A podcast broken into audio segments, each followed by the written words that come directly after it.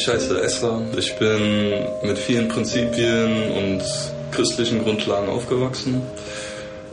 Hab mein Leben schon als kleiner Junge Gott gegeben und wusste, dass er existiert.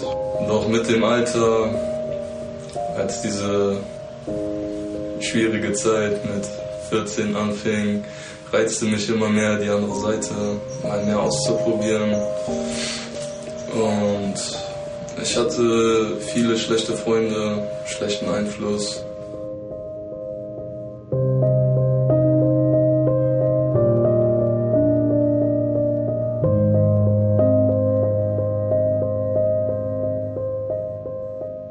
Vor zehn Jahren, ich war damals noch als Lehrer tätig und äh, habe Krankenpflegeschüler ausgebildet. Eines Morgens bin ich in die Klasse gekommen, habe mich vor meine Schüler gestellt, habe sie begrüßt und dann weiß ich nichts mehr, weil ich dann zusammengebrochen bin.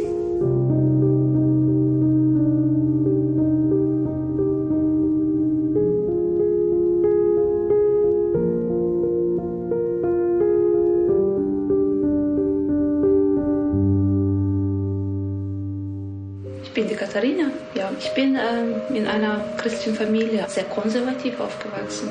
Ich selber als Kind persönlich habe Gott als einen strafenden Gott präsentiert bekommen und hatte immer Angst, Fehler zu machen, weil ich dachte, Gott straft für jeden einzelnen Fehler von mir.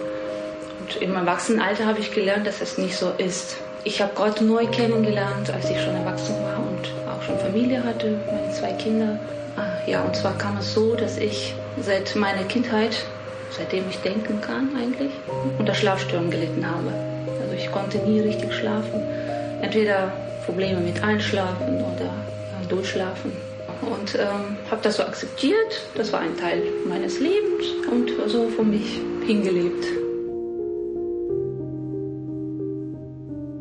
Also es war Montagmorgen. Uli hat wie immer das Haus verlassen und einige Zeit später, vielleicht so um halb zehn, bekam ich einen Anruf vom Krankenhaus. Es war Ulis Chefin. Die sagte, kommen Sie schnell ins Krankenhaus, Ihrem Mann geht's nicht gut. Also habe ich mich ganz schnell auf ins Krankenhaus gemacht. Und dort haben sie mir dann gesagt, er hatte Herzkammerflimmern. Wir haben fast eine Stunde lang ihn wiederbelebt. Und jetzt liegt er im Koma. Und die Aussichten sind nicht gut. Das war für mich schon ein wirklicher Schock. Ich konnte es eigentlich gar nicht glauben, weil ich hatte ihn ja vor kurzer Zeit ganz normal verabschiedet.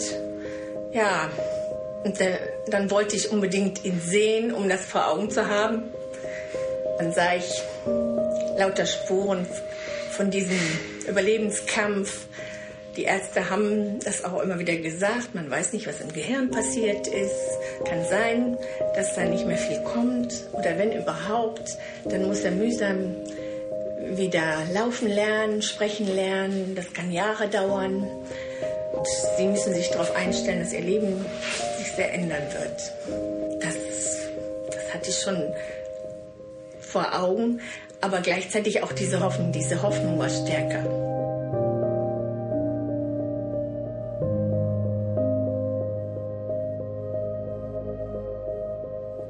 Also fing es an mit der Partyszene. Ich habe sehr viel Alkohol konsumiert. Ich war immer sehr hin und her gerissen und dadurch habe ich auch quasi so eine Art Doppelleben bekommen. Auf der einen Seite war ich immer dieser brave Pastorssohn und auf der anderen Seite war ich halt dieser böse Junge, der eigentlich nur Mist gebaut hat. Dadurch kamen viele Aggressionen und Frustrationen in mir hoch. Und diese gesamte Lebenseinstellung und mein gesamter Lebensstil zog mein Leben Stück für Stück langsam immer weiter runter. Ich hatte einfach so einen Lebensstil von nie und jetzt. Ich hab mich eher von jedem und allem distanziert. Es war auch irgendwie so, dass ich irgendwann alles Mögliche ausprobiert hatte, was ich ausprobieren wollte und quasi hinter die Fassade geguckt habe und gemerkt habe, dass es eigentlich nichts ist, was mich auf Dauer erfüllt oder dass ich gemerkt habe, dass es einfach nicht so besonders ist, wie es aussieht. Vor ein paar Jahren, da habe ich einige Niederlagen im Leben erlebt. Das heißt, alles, was ich so versucht habe aufzubauen, ging auf einmal bergab. Das hat mich natürlich sehr runtergezogen. Und äh, gerade in dieser Zeit hat sich auch mein Schlafproblem extrem verstärkt. Also ich, ich hatte so schlimme Probleme noch nie wie damals in diesen Monaten. Ich äh, konnte gar nicht schlafen fast oder durchschlafen. Es waren vielleicht zwei, drei Tage im Monat, wo ich durchgeschlafen habe. Ich hatte ständig Kopfschmerzen, meine Konzentration hat nachgelassen, ich war schlapp, total kraftlos. Das hat irgendwie so auch mein Alltag dominiert. Ich lief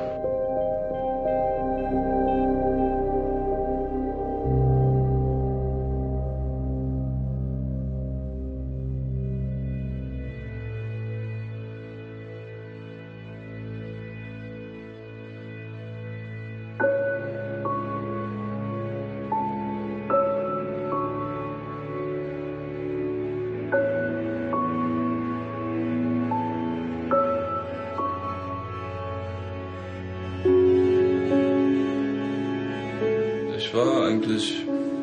quasi nach der Suche nach Erfüllung, irgendwas, was mich dauerhaft glücklich macht. Aber das habe ich in diesen Dingen nicht gefunden. Und ich habe mir viele Gedanken über den Sinn des Lebens gemacht und es kam mir auch vor, dass einfach mein Lebensstil, dass ich einfach nur vor mich hinlebe, dass es quasi unlogisch ist, was ich tue und das ist einfach so ohne Sinn gewesen. Also habe ich mich weiter auf die Suche gemacht und ich bin einfach nicht an Gott vorbeigekommen.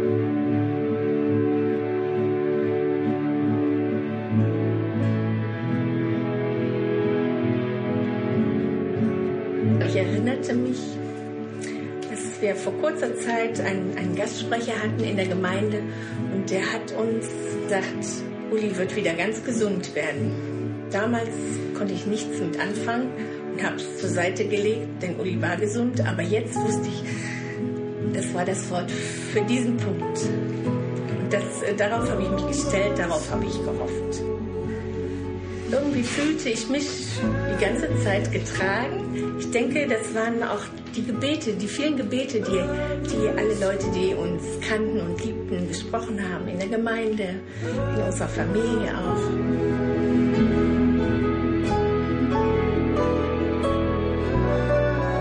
Irgendwann habe ich gemerkt, so geht es nicht weiter.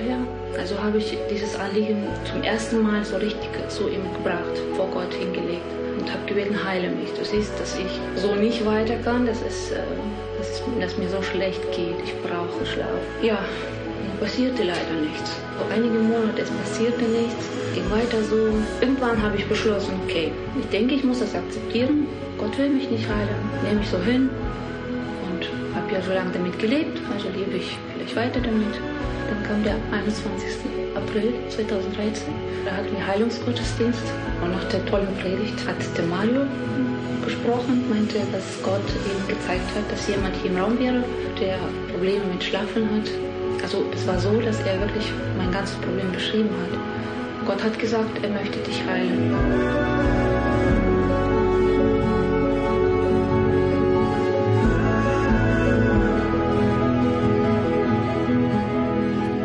Letztendlich kam ich zu dem Entschluss, Gott noch einmal mein ganzes Herz zu geben, komplett für ihn zu leben.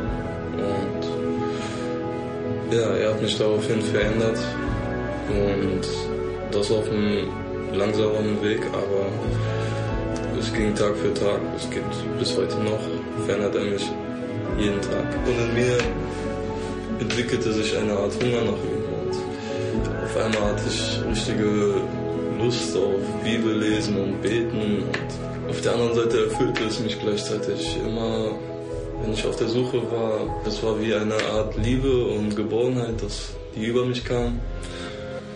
Und ja, auch der ganze Hass von mir und die Frustration, es lockerte sich langsam und wurde immer weniger. Dann eines Tages kam ich dann hin und der saß in seinem Bett. Es dauerte nicht lang und dann sind wir durch den Krankenhausgarten marschiert. Was eigentlich alles zu erwarten war nach einer einstündigen Reanimation, das war alles nicht da. Vor allen Dingen war ich total dankbar, dass ich wieder leben durfte. Das war für mich wie ein zweites neues Leben, was Gott mir geschenkt hat. Ich weiß, dass ich in diesem Moment Gottes Stimme gehört habe. Er sagte, das ist für dich. Ich möchte dich heilen. Also du hast dich geirrt. Da wusste ich, okay, da ist er. Er hat mich nie vergessen. Habe ich über mich beten lassen. Ja, das sind jetzt knapp zwei Jahre her. Hm? Und ich schlafe. Ich fing einfach an, Menschen zu lieben. Wenn ich in der Bahn war, fing ich an, für Leute zu beten, die ich einfach nur kurz getroffen habe. In der Gemeinde, vorher bin ich vor den Leuten nur geflüchtet. Auf einmal fühlt es sich wirklich an wie Familie. Und das ist einfach großartig. Nach der Heilung erlebe ich eigentlich total neue Kraft. Also ich muss auch nicht mehr so viele Kopfschmerztabletten nehmen. Das ist so gut. Ich kann mich besser konzentrieren. Ich kann auch sogar mehr Sport machen, weil ich einfach Kraft habe die ich früher nicht hatte. Der Weg mit Gott die letzten Jahre war für mich äh, einfach sensationell. Man hört ja immer viel über Jesus, Weihnachten, er ist geboren, Ostern, er wurde gekreuzigt und ist wieder auferstanden und das feiert man ja alles so, aber wirklich verstanden habe ich es nie. Doch nach dieser Zeit wurde mir auch erst wirklich klar, was Gott für uns getan hat. Und was für ein Wunder das gleichzeitig war und was für ein großes Opfer es war. Und ich kann auch nicht aufhören, ihm dafür zu danken und dass wir dieses Geschenk der Ewigkeit mit so großer Leichtigkeit so hingehalten bekommen, obwohl wir es nicht mal ansatzweise verdient haben und uns niemals verdienen könnten, es einfach nur aus Gnade und Liebe bekommen. Das ist einfach nur unnatürlich und wunderbar.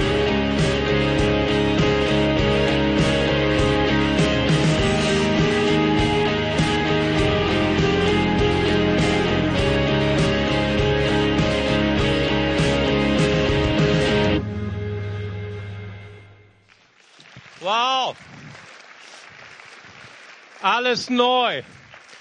Alles neu. Ist das nicht fantastisch? Diese drei Menschen haben auch in meinem Leben einen ganz, ganz, ganz tiefen Platz in meinem Herzen. Vielen Dank, Jimmy. Und es ist so toll, was die Auferstehungskraft Jesu auch in unserem Alltag bewirkt. Das ist einfach fantastisch. Ich möchte euch heute an diesem Ostersonntag mal ermutigen, äh, die äh, russischsprachigen Geschwister sagen Christos was kres und dann antwortet man weißt du nur was kres oder die Engländer sagen He has risen indeed und wir Deutschen, wir sagen, er ist wahrhaftig auferstanden oder er ist auferstanden. Man antwortet, er ist wahrhaftig auferstanden. Steh doch mal gemeinsam auf. Geh doch mal zu jemandem, den du noch nicht so gut kennst. Stell dich vielleicht erstmal vor und dann sagst du, er ist auferstanden und dann antworten wir, er ist wahrhaftig auferstanden. Amen.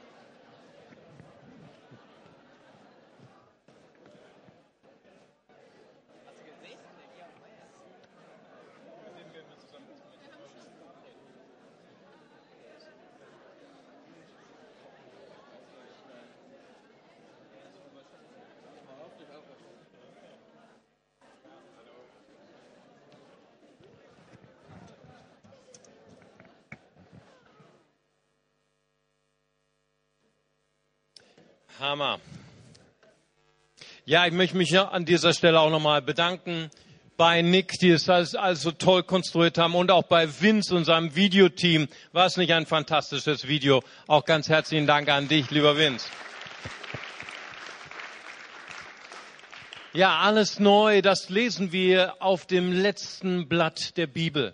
In Offenbarung 21, Verse 3 bis 5, da gibt Gott diese Vision diese fantastische Vision, dass Gott mitten unter den Menschen sein wird. Der, von dem es heißt, wenn man nur seinen Augen sehen würde, man würde sofort sterben. Der, in dessen Gegenwand man sofort tot umfallen würde, er möchte unter uns wohnen, heißt es.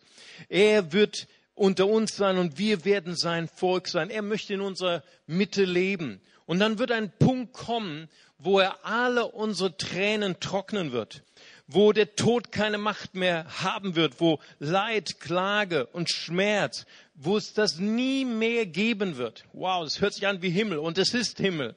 Denn was einmal war, ist für immer vorbei. Und der auf dem Thron saß, sagte, siehe, ich mache alles neu. Und das ist Jesus Christus. Und was ist das für eine fantastische Vision? In einer Zeit, die so traumatisiert ist, in einer Zeit, wo eine schlechte Nachricht die andere jagt. Ich glaube, wir alle sind noch total betroffen von dem German Wings Absturz, den wir jetzt äh, miterleben konnten. Und es, es, hat uns so sehr betroffen gemacht. Aber ich glaube, ähm, wir müssen auch unsere Augen öffnen für die Dinge, die außerhalb unserer westlichen Welt geschehen. Wir haben heute schon dafür gebetet. Diese furchtbare Katastrophe, die jetzt in Kenia passiert sind, wo auch circa 250 Christen gezielt umgebracht worden sind. Das sind Dinge, die in unserer Welt geschehen. Es ist ähm, eine Studie gemacht worden im Jahr 2013, dass allein in Deutschland 40 Kinder pro Tag sexuell missbraucht werden. Was für eine Traumatisierung in unserer Gesellschaft. Und hier ist ein Vers, hier ist eine Vision, dass Gott macht alles neu. Gott macht alles neu in dem Leben von Menschen, wo alles zerbrochen scheint, wo unsere Träume zerbrochen zu, schein, zu sein scheinen. Aber Gott gibt uns eine neue Perspektive. In 2. Korinther 5, Vers 17 heißt es, darum ist jemand in Christus, ist er eine neue Kreatur. Das Alte ist vergangen und Neues ist geworden. Das ist eine fantastische Verheißung, die wir haben. Jimmy Hong hat letzte Woche beim Palmsonntag hat er gesagt, die Passionswoche scheint eine Niederlage zu sein eines Verlierers, aber aus Gottes Perspektive ist sie äh, der Sieg eines, äh, der Triumph eines Siegers. Und ich möchte heute über diesen Triumph sprechen. Wir haben letzte Woche Palmsonntag gefeiert. Wir haben Freitag haben wir gedacht an die Leiden, an den Schmerz von Jesus Christus, was er getan hat für unsere Sünden. Aber heute, am ersten Tag der Woche nach dem jüdischen Wochenkalender, ist er auferstanden. Amen. Er hat die Macht des Todes überwunden. Und die Auferstehung ist eigentlich das absolute Zentrum für jeden Nachfolger Jesu. Die Auferstehung ist eigentlich das Zentrum des Glaubens jedes Christen. Es ist eigentlich das, was uns unterscheidet von jeder anderen Religion. Keine andere Religion hat die Auferstehung ihres Propheten oder ihres Leiters als das Zentrum. Das ist eigentlich nur im Christentum. Die Auferstehung, darum dreht sich alles. Und es ist wirklich so. Obwohl Jesus der allergrößte und genialste Lehrer von allen war, Denken wir an seine Bergpredigt. Er war der genialste Lehrer, den es überhaupt auf dem ganzen Planeten gegeben hat. Und doch fußt dein und mein Glaube nicht auf den Lehren allein von Jesus Christus. So ist es zum Beispiel im Islam, dass halt eben Mohammed so verehrt wird, weil er ein geniales Werk, den Koran, geschrieben hat. Aber nicht so im Christentum. Unser Glaube fußt auch nicht auf den Wundern von Jesus Christus. Obwohl Jesus der größte Wundertäter war, er hat Tote auferweckt, er hat Kranke geheilt, die unheilbar krank waren. Und wisst ihr was? Er tut es heute immer noch. Amen. Preis dem Herrn. Ich hatte vor, letzte Woche habe ich einen Anruf gehabt von einer jungen Frau. Sie kam in unseren Heilungsgottesdienst, der vor ein paar Wochen war. Und äh, Gottes Geist sprach in diesem Gottesdienst, dass jemand hier ist mit, mit unsäglichen Knieschmerzen und Schmerzen in, in der Ferse. Und sie ist elf Monate lang, hatte sie unerträgliche Schmerzen. Und Gott sprach zu ihr in diesem Gottesdienst und seitdem ist sie schmerzfrei. Jesus tut Wunder heute noch. Amen. Und doch fußt unser Glaube nicht auf den Wundern von Jesus. Viele Rabbiner in der damaligen Zeit haben auch Wunder getan, aber das ist nicht das Zentrum unseres Glaubens. Das Zentrum unseres Glaubens sind auch nicht die guten Werke von Jesus, obwohl Jesus so viele gute Werke getan hat. Er hat Arme gespeist.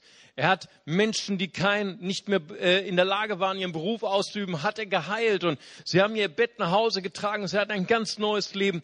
Und doch fußt unser Glaube nicht auf den guten Werken. Es gibt Tausende von Heiligen, die gute Werke getan haben. Aber das ist nicht das Entscheidende unseres Lebens. Das Entscheidende unseres Lebens als Christen ist das, was wir heute Morgen feiern. Jesus ist wahrhaftig auferstanden. Amen. Halleluja. Das ist das, was den totalen Unterschied gemacht hat in dem Leben von Milliarden von Christen. Und das feiern wir heute mit Milliarden von Christen auf der ganzen Erde, dass Jesus auferstanden ist. Paulus in seiner Radikalität, er geht sogar so weit, im ersten Korintherbrief, Kapitel 15, Verse 17 bis 19, sagt er, wenn Jesus Christus nicht auferweckt ist, so ist euer Glaube nichtig. Er sagt, so seid ihr noch in euren Sünden. Also sind auch die, welche in Christus entschlafen sind, verloren gegangen. Wenn wir allein in diesem Leben auf Christus gehofft haben, so sind wir die elendsten aller Menschen. Das heißt, was sagt er eigentlich auf Deutsch? Er sagt, wenn wir nur glauben, in Anführungsstrichen, Jesus war ein guter Mensch, er war vielleicht ein Wohltäter, Jesus war jemand, der Wunder getan hat. Jesus war jemand, der ein guter Lehrer war. Dann ist das zu wenig. Sondern Paulus sagt hier, die Auferstehung Jesu Christi ist das, was einen Unterschied in unserem Leben macht. Weil Jesus lebt, er ist bei guter Gesundheit und verändert heute noch Leben. Amen. Preis dem Herrn. Das heißt also, die leibliche Auferstehung Jesu ist das Zentrum des Glaubens jedes Nachfolgers Jesu. Und es ist angefochten in einer Welt, in der wir leben, in einer Gesellschaft, die wir leben. Das habt ihr auch alles schon festgestellt. Die Auferstehung Jesu wird verneint von ähm, Wissenschaftlern. Wissenschaftler die äh, nicht an die Auferstehung Jesu, äh, Jesu glauben, sagen ganz eindeutig, es kann gar nicht sein, dass jemand, der für drei Tage tot war, wieder von den Toten auferweckt ist. Das ist etwas, was unmöglich ist. Also wir glauben an ein Wunder. Muslime sagen, und so sagt es auch der Koran in der Sure An-Nisa 157, 158, dass ähm, Jesus gar nicht wirklich gestorben ist. Die Juden sagten zu Mohammed, wir haben Isa Masih getötet, Jesus Christus getötet, aber es schien ihnen nur so, denn Allah hatte sein Angesicht verwandelt und ihn rechtzeitig noch entrückt. Das heißt, Tod und Auferstehung Jesu ist etwas, was angefochten ist in der heutigen Gesellschaft. Und wenn das das Zentrum unseres Glaubens ist, dann ist es auch etwas, was am meisten angegriffen wird. Und so gibt es sehr, sehr viele Argumente, mit denen wir uns auseinandersetzen müssen in unserem Alltag, in unserer Schule, in der Universität, mit unseren Nachbarn, was die Auferstehung Jesu angeht. Und das kennen wir vielleicht selber aus unserem äh, Alltag. So gibt es zum Beispiel eine Theorie, die war besonders, ähm, wie soll man sagen, aktuell. Als ich ein junger Mann war, da heißt es, dann haben manche spekuliert, Jesus wäre gar nicht wirklich tot gewesen.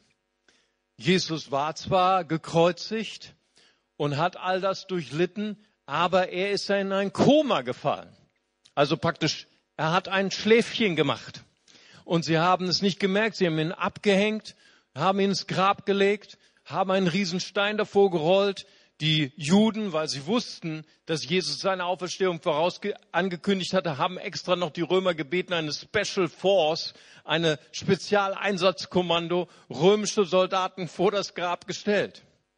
Und so ist die Theorie nun, dass Jesus nur scheintot war, drei Tage geschlafen hat, dann aufgewacht ist und dann weggelaufen ist.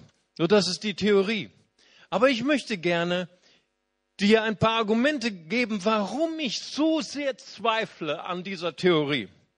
Da lesen wir nämlich in Markus Evangelium Kapitel 15, Vers 39, dass der Hauptmann, es war der, der Anführer einer anderen Einsatztruppe, nämlich auch römische Einsatztruppe, von einer Gruppe, die nichts anderes getan haben, von morgens um acht bis abends um fünf und vielleicht noch haben sie Überstunden gemacht, als Menschen umzubringen. Leute, die gegen das römische System aufgestanden sind, haben sie in Auftrag gemacht, Leute umzubringen. Und dieser Mann, als er gesah, dass Jesus starb, sagte wahrhaftig, dieser war der Sohn Gottes. Das begeistert mich. Es begeistert mich erstmal, dass er nämlich ein Profi war. Ich weiß nicht, vielleicht sind heute hier Handwerker hier in diesem Gottesdienst. Ich bin übrigens nicht nur Pastor, ich bin auch Handwerker, ich bin Schreiner. Ja, aber ich habe schon lange nicht mehr ausgeübt diesen Beruf. Aber eins weiß ich noch: Dieses Pult, vor dem ich hier stehe, ist definitiv nicht aus Holz. Ja, das ist aus Metall. Das kann ich noch unterscheiden. So, wenn du ein guter Handwerker bist, ich weiß nicht, was du für ein Handwerker bist, vielleicht bist du äh, in der Landwirtschaft tätig oder du bist irgendwie in der Industrie tätig, dann verstehst du etwas von deinem Handwerk, weil du bist Deutscher. Und dieser Handwerker war auch ein Handwerker, er hatte folgenden Beruf, er musste Leute umlegen. Und zwar im Namen des Römischen Reiches. Und wenn er das nicht gut gemacht hat, dann musste er nicht fürchten, eine Gehaltsreduzierung zu bekommen oder seinen Job zu verlieren. Die haben ihren Kopf verloren. Ja, lies mal in Apostelgeschichte, da waren die Soldaten, die sollten Petrus bewachen und in der Nacht haben, hat ein Engel den Petrus befreit. Das, was meinst du, die sind zu ihrem Chef gegangen, tut mir leid, sorry, Petrus ist befreit worden von einem Engel. Da hat der nicht gesagt, hey, ihr kriegt Gehaltsreduzierung oder ihr verliert euren Job. Die haben alle ihren Kopf verloren. Und das war ein ziemlicher Druck auf dem Arbeitsplatz, kannst du dir vorstellen. Das heißt, dass dieser Hauptmann hat alles dafür getan, um seinen Job richtig zu machen. Und als er sah, dass Jesus starb, da hat er das richtig erkannt. Dieser Mann, wenn der dich umbringen sollte, dann warst du tot, tot, und zwar deutsch tot. Ja. Und weißt du, und er sagte, als er sah, dass Jesus gestorben war, sagte er wahrhaftig, dieser war Gottes Sohn. Warum hat er das wohl gesagt? Hat er es gesagt, weil er auf einmal Mitleid bekam? Weil Jesus vielleicht so viel gelitten hat? Er hatte Tausende von Menschen gesehen, die er umgebracht hat am Kreuz. In seinem Herzen war überhaupt, da war überhaupt kein Mitgefühl mehr. Er war ein, wie soll man sagen, ein menschlicher Schlachter. Aber er hatte noch nie gesehen, dass ein Mensch gesagt hat, in deine Hände, mein Vater, befehle ich meinen Geist. Und er verschied. Er hatte noch nie einen Menschen gesehen, der befehlen konnte, seinem Herz, seinem Herzen befehlen konnte, aufzuhören zu schlagen. Hier stand er vor dem Mann, dem Sohn des lebendigen Gottes, der der Herr ist über Leben und Tod, Jesus Christus. Amen. Und das Zweite ist, dieser Hauptmann war bestimmt Deutscher, weil er wollte nochmal auf Nummer sicher gehen. Er hat zu, äh, zu einem seiner Angestellten gesagt, hey, überprüf doch mal, ob er tot ist. Und, und dieser Soldat stach Jesus mit einer Lanze durch in seine Seite. Und Blut und Wasser kam heraus. Es gibt eine medizinische Studie über den ganzen Verlauf einer Kreuzigung, was dort alles im Körper geschieht. Und dieser Arzt hat gesagt, dass, dass sein Lunge schon durch die vielen Schmerzen, sechs Stunden schon am Kreuz, war schon gefüllt mit Blut und Wasser. Es waren schon die letzte, letzte Phase vor dem Exitus. Und so stell dir vor, du würdest dort am Kreuz hängen, mit einem Loch in der Lunge, mit einem Loch im Herzen. Du würdest vielleicht in einen Schlaf fallen. Dann heißt es, du wirst einbalsamiert und in Leinen gewickelt. So heißt es beim Markus Evangelium. Weißt du, diese Leinen, äh, diese Einbalsamierung war eine spezielle jüdische Technik, die die Verwesung des Leibes ein bisschen eindämmen sollte. Das heißt, du hast keine Luft bekommen drei Tage lang. Diese Leinen mit Balsam waren ungefähr 25 bis 30 Kilo schwer. So liegst du da in deiner Gruft drei Tage. Jetzt, jetzt wachst du auf ohne Sauerstoff drei Tage. Du wachst auf, du rollst dich selber aus diesem Kokon, was absolut luftdicht ist. Du äh, ähm, schiebst diesen riesigen Stein von der Grabeshöhle von Arimatheus, den normalerweise nur vier Leute zusammen, vier ausgewachsene Männer zusammen bewegen können. Dann gehst du zur Special Force und trickst sie aus und läufst davon. Mit einem Loch in der Lunge und einem Loch im Herzen. Weißt du, ich glaube, keiner von uns wäre dazu fähig. Ich glaube, Jesus war wirklich tot. Tot. Amen. Er ist wahrhaftig auferstanden. Manche argumentieren, na ja, der Leichnam von Jesus er wurde von den Jüngern gestohlen. Und die Jünger haben diese ganze Geschichte der Auferstehung nur erfunden. Sie haben sie nur erdichtet. Es, diese ganze Geschichte mit der Auferstehung ist nur ein Märchen. Es gibt einen Religionswissenschaftler, von dem habe ich schon mal erzählt. Sein Name ist Pinchas Lapid. Er ist ein Jude, er ist nie Christ geworden. Er ist ein berühmter Religionswissenschaftler und er hat sich zum Ziel gesetzt, diese Auferstehungsgeschichte mal auseinanderzunehmen von der wissenschaftlichen Sicht und zu zeigen, dass diese Auferstehungsgeschichte genauso ein Märchen ist, wie sie sie von vielen Rabbinern gibt. Es gibt nämlich viele rabbinische Auferstehungsgeschichten von Rabbinern, die auch Wunder getan haben. Und dann hat er die Berichte gelesen, die Augenzeugenberichte von Matthäus, Markus, Lukas, Johannes. Und dann kam ihm der erste Zweifel an seinem Zweifel. Er sagte nämlich, ich bin jüdischer Wissenschaftler und wenn ich diese angeblichen Lügengeschichten lese, dann sind sie wohl die schlechteste Lügengeschichte, die ich jemals gelesen habe. Weil er ist nämlich über ein Detail gestolpert. Das ist schon das erste, worüber er gestolpert ist. Dass nämlich es Frauen waren, Maria von Magdala und die anderen Frauen, die die ersten Zeugen seiner Auferstehung waren. Und er sagt, wenn das Juden geschrieben haben sollen als Lügengeschichte, dann ist es wohl die dilettantistische Lüge, die er jemals gelesen hat, weil er wusste nämlich als Jude vor 2000 Jahren, entschuldigt Ladies, wenn ich das jetzt so sage, aber es war einfach so, vor 2000 Jahren hatte keine Frau irgendein Recht, eine Zeugenaussage zu machen vor irgendeinem Gericht, weil die Zeugenaussage einer Frau galt nicht zu der damaligen Zeit. Sorry. Und dann hat er gesagt, wenn das eine Lügengeschichte sein soll, dann ist sie total schlecht gemacht. Weil die Frauen waren die ersten Zeugen und dann, als sie vor die Jünger, vor die Superstars von Jesu Jünger kamen, da steht noch mal drin, sie haben ihnen noch nicht mal geglaubt, weil sie dachten, es wäre äh, es war Frauengeschwätz. Und dann sagte er, wow. Und dann kam er in Zweifel über seinen Zweifel. Und dann kam er zu dem Detail, wo er gesagt hat, das hat ihn sogar überzeugt, als jüdischer äh, Religionswissenschaftler, dass die Auferstehung Jesu eine historische Tatsache ist. Wow.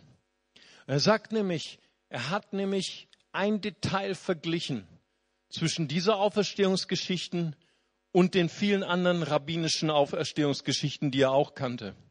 Er sagte, es gab viele Rabbiner, die begraben worden sind und dann haben ihre Jünger erfunden, sie sind wieder auferstanden. Aber du hörst von diesen Rabbinern nie wieder in der ganzen Geschichte. Nie wieder. Du hörst auch nichts von den Jüngern.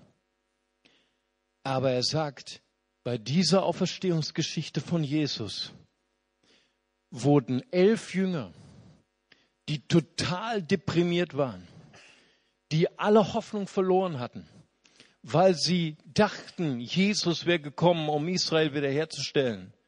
Und als Jesus starb, hatten sie alle Hoffnung verloren. Sie gingen wieder zurück in ihren Beruf. Sie verschlossen die Türen aus Angst vor den Juden. Und hier sind elf Jünger und eine ganze Gemeinde, die so eine verändernde Begegnung gehabt haben mussten, dass sie hinterher aufregendsten und hingegebensten Zeugen wurden dieses Evangelium. Sie waren sogar bereits zehn von diesen elf Jüngern sind den Märtyrertod dafür gestorben. Wer stirbt für eine Lüge? Und das war das, was Pinchas Lapid überzeugt hat und gesagt hat, ich glaube, die Auferstehung ist eine historische Tatsache. Amen. Und ich möchte euch noch einen Grund geben. Ich weiß nicht, wer von euch hier in diesem Saal hat eine Schwester oder einen Bruder? Darf ich mal sehen? Oh, das sind so viele. Schau mal, ich bin Einzelkind, ich kann gar nicht mitreden. Aber wenn ich jetzt noch einen Aufruf machen würde, ich glaube, da würden alle Hände hochgehen, deswegen mache ich es nicht. Wer hat eine Mutter? Ne, ist klar. Je, jeder hat eine Mutter, ich übrigens auch. Aber hier steht in den Evangelien, dass nach der Auferstehung Jesu dass die Geschwister von Jesus, die Brüder und Schwestern und sogar die Mutter von Jesus, Jesus angebetet haben. Hammer. Ich weiß nicht, wie es dir geht, aber meine Mutter würde mich niemals anbeten, weil sie kennt alle meine Fehler, aber wirklich alle. Nun, ich nehme an, mit Geschwistern ist es ebenso, ja? Okay. Das heißt, hier sind Menschen, die Jesus kennengelernt haben, von Anfang bis Ende ihres Lebens. Und sie sind zur Überzeugung gekommen, Jesus Christus, er ist der Heilige Gottes. Er ist der Sohn des lebendigen Gottes. Er ist auferstanden von den Toten und er ist unser Gott. Amen. Und das Zweite, was ich euch noch persönlich mitgeben möchte, wir waren, wie gesagt, im November waren wir mit einer Reisegruppe in Israel. Und ich musste bei einem Punkt musste ich wirklich lachen, weil wir waren an einem Tag waren wir in, dem, in der Grabeskirche. Das ist die Kirche, wo die Konfession, ich glaube, es ist, äh, Peter muss mir helfen, katholisch, äh, orthodox und, und wie sie alle heißen, äh, ähm, syrisch-orthodox, alle sind dort und glauben, hier ist der Ort, wo Jesus gestorben ist und begraben ist. Und wir kamen rein, ne, Peter, da war vorne, war so ein äh, rosa äh, Marmorstein, das soll der Ort sein, wo Jesus vom Kreuz abgenommen worden ist und gesalbt worden ist. Und dort legen dann die Leute ihr Geld drauf, weil sie hoffen, das Geld wird vermehrt oder irgendwelche Taschentücher oder irgendwas oder weinen dort sogar. Und dann haben wir dann leider gelernt, dieser Stein ist erst 1200 nach Christus importiert worden von der Türkei. Naja, all solche Sachen. Und am nächsten Tag waren wir am Grab, wo die Protestanten glauben, dass Jesus gestorben ist. Und ich übersetze noch und sage, da ist der, da ist der Fels. Und da habe ich noch auf den falschen Felsen gezeigt und alle haben gelacht. Aber hinterher war so eine richtige Verwirrung in der Reisegruppe. Und, und, und ich muss aber innerlich lachen, weil sie sagten, ja, keiner weiß, wo Jesus gestorben ist. Keiner weiß, wo das Grab von Jesus ist. Und ich habe fast einen Luftsprung vor Freude gemacht. habe gesagt, das ist genau der Punkt. Niemand weiß, wo das Grab ist, weil weißt du, an dem Tag, wo Jesus auferstanden ist und seinen Jüngern begegnet ist, da sind sie nicht alles zum Grab gerannt und haben dort Kerzen aufgestellt oder Teddys oder so Karten mit äh, Rest in Peace Master oder sowas oder Rest in Peace Rabbi, weil Jesus hat mit ihnen Fisch gegessen, Jesus hat mit ihnen Party gemacht, Jesus ist auferstanden von den Toten, Amen. Und deswegen wusste niemand, wo das Grab ist und sie wissen es bis heute nicht, Amen. Das ist eine fantastische Botschaft. Wir wissen, wo die Gräber sind von großen Propheten und so weiter und Religionsstiftern. Aber wir wissen nicht, wo das Grab von Jesus ist, weil das Grab von Jesus ist leer. Amen. Schau mal, die Auferstehung Jesu, sie ist real in unserem Alltag. Ich bin so dankbar für dieses Video, was wir gerade gesehen haben. Das ist das, was geschieht fast jeden Tag, fast jede Woche in dem Leben von Menschen. Ich kenne eine, eine junge Frau, die gerade seit Januar ihr Leben Jesus gegeben hat. Sie hat ihr ganzes Leben lang Cannabis konsumiert. Sie ist total frei, weil der Auferstandene in ihr Leben gekommen ist und ihr eine ganz neue Hoffnung gegeben hat. Das ist so fantastisch, was Gott tut in dem Leben von so vielen Hunderten von Menschen. Ich habe eine Frau vor langer Zeit kennengelernt. Sie ist nicht hier aus dieser Gemeinde. Und sie arbeitet mit Prostituierten. Und wir haben mal die Gelegenheit gehabt, einmal Kaffee zusammen zu trinken. Und ich habe zu ihr gesagt, das ist so ein harter Job, mit Prostituierten zu arbeiten. Wie bist du dazu gekommen und was gibt dir die Kraft dazu? Und dann fing sie an zu weinen. Und sie sagte, weißt du, als Kind bin ich sexuell missbraucht worden von meinem Vater. Und mein Leben meine ganzen Lebensträume lagen in Scherben. Als junger Mensch kam ich zu Jesus Christus und er hat mein Leben ganz neu gemacht. Er hat mir eine ganz neue Hoffnung gegeben. Ein ganz neues Leben.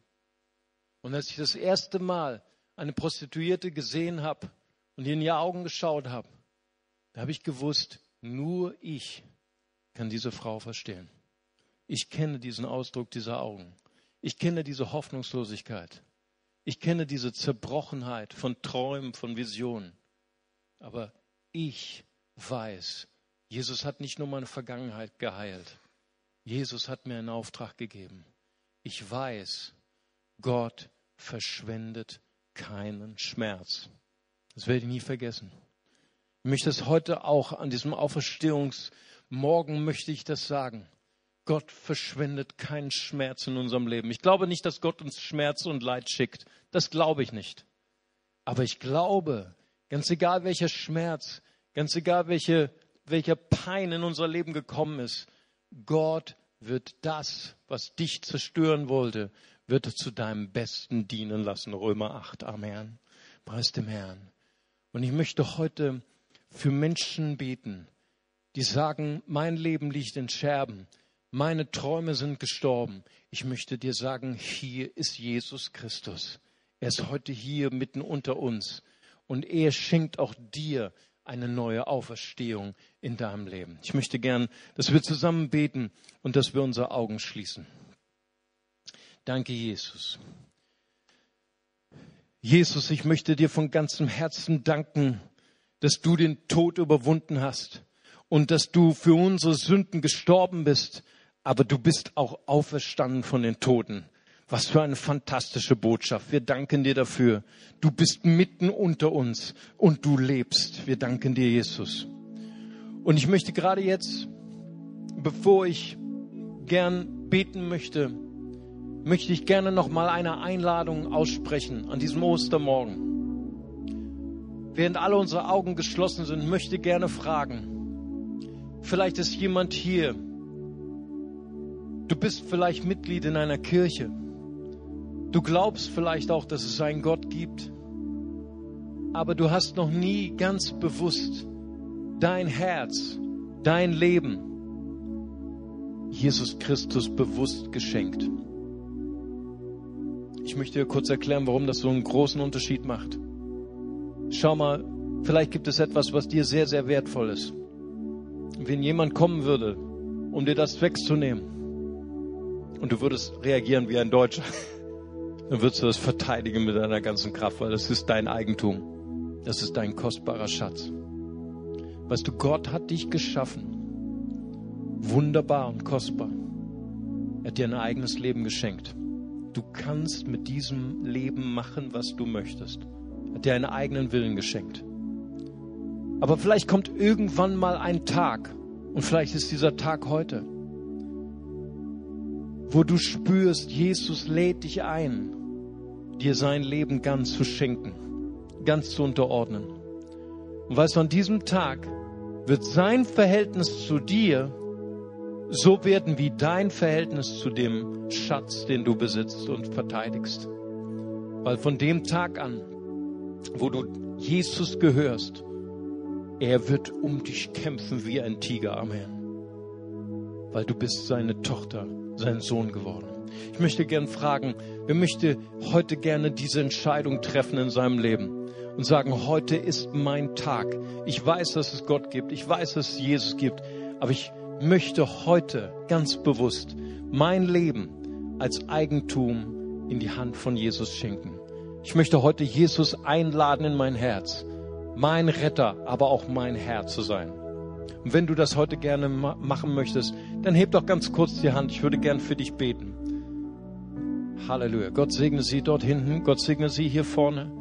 Dankeschön. Ist noch jemand da? Dann heben Sie ganz kurz die Hand. Ich würde gern für Sie beten. Preis. Und dort oben ist eine Hand. Gott segne Sie. Dankeschön. Ist noch jemand da? Dann heben Sie ganz kurz Ihre Hand. Ich würde gern auch für Sie beten. Danke, Vater Gott. Hier ist noch eine Hand. Gott segne Sie. Fantastisch. Es ist Freude im Himmel über jeden, der sagt, ich brauche Jesus in meinem Leben. Ist noch jemand da? dann heben Sie ganz kurz Ihre Hand. Heute kann der wichtigste Tag in Ihrem Leben sein. Danke, Jesus. Gott segne Sie auch dort oben. Wunderbar. So viele kostbare Menschen. Lasst uns mal gemeinsam aufstehen mit diesen wunderbaren Menschen, die ihre Hand gehoben haben. Und wir beten ein ganz simples, ein ganz einfaches Gebet eines Kindes. Und wir sagen zusammen, lieber Vater im Himmel, ich komme gerade jetzt zu dir voller Freude, voller Glaube. Bitte vergib mir meine Schuld. Reinige mich von meiner Sünde. Herr Jesus Christus, du bist für mich gestorben und auferstanden. Ich wähle dich heute als mein Retter, als meinen Herrn. Füll mich mit deinem Heiligen Geist und mit deiner Liebe. In Jesu Namen. Amen. Lasst uns Jesus mal einen Applaus geben. Preis dem Herrn. Das ist sehr bewegend. Sehr bewegend für mich. Immer wieder, wenn Menschen ihr Leben Jesus schenken. Und ich möchte Sie gerne einladen nach dem Gottesdienst. Kommen Sie doch gerade hier nach vorne. Hier werden Menschen sein, die für Sie beten. Wir haben auch noch ein Geschenk für Sie. Aber ich würde gerne noch ein Gebet sprechen und vielleicht schließen wir noch mal ganz kurz unsere Augen. Ich möchte gerade jetzt beten für Menschen, die schon längst Christen sind. Und du sagst, ja, auch mein Leben liegt in Scherben. Meine Träume habe ich schon lange begraben. Aber heute ist auch Auferstehung für mich in meinem Leben, in meinem Alltag. Und ich möchte für alle die beten, die ihre Träume vielleicht schon lange begraben haben, weil Dinge sind in deinem Leben passiert, die dein Leben haben zerschellen, zerbrechen lassen. Aber ich möchte dir sagen, Jesus macht alles neu. Amen. Jesus macht alles neu. Du sagst, wie kann das geschehen? Weil ich habe keine Hoffnung mehr. Ich möchte dir sagen, da gibt es jemand, der Hoffnung für dich hat. Das ist Jesus. Amen. Er ist der Anfänger und Vollender deines Glaubens. Amen. Und wenn du diese Hoffnung empfangen möchtest, öffne mal deine Hände wie eine Schale. Und ich möchte beten an dem Platz, wo du bist. Vater, ich danke dir gerade jetzt für jeden einzelnen Herr. Du hast hier Menschen berufen. Jeder Einzelne ist kostbar. Und ich bete aber gerade jetzt für die, deren Leben zerbrochen ist. Ich bete gerade für die, deren Träume begraben sind. Ich danke dir für deine Auferstehungskraft, Herr. Und dass du Menschen von neuem erwächst heute, Herr. Und dass du Träume von neuem lebendig machst, Herr. Ich danke dir, dass Menschen in ihre Berufung und in ihre Träume freigesetzt werden. In dem Namen Jesus. Amen. Lasst uns jetzt nochmal einen Applaus geben und lasst uns ihn feiern mit einem Lied. Jesus ist auferstanden. Amen.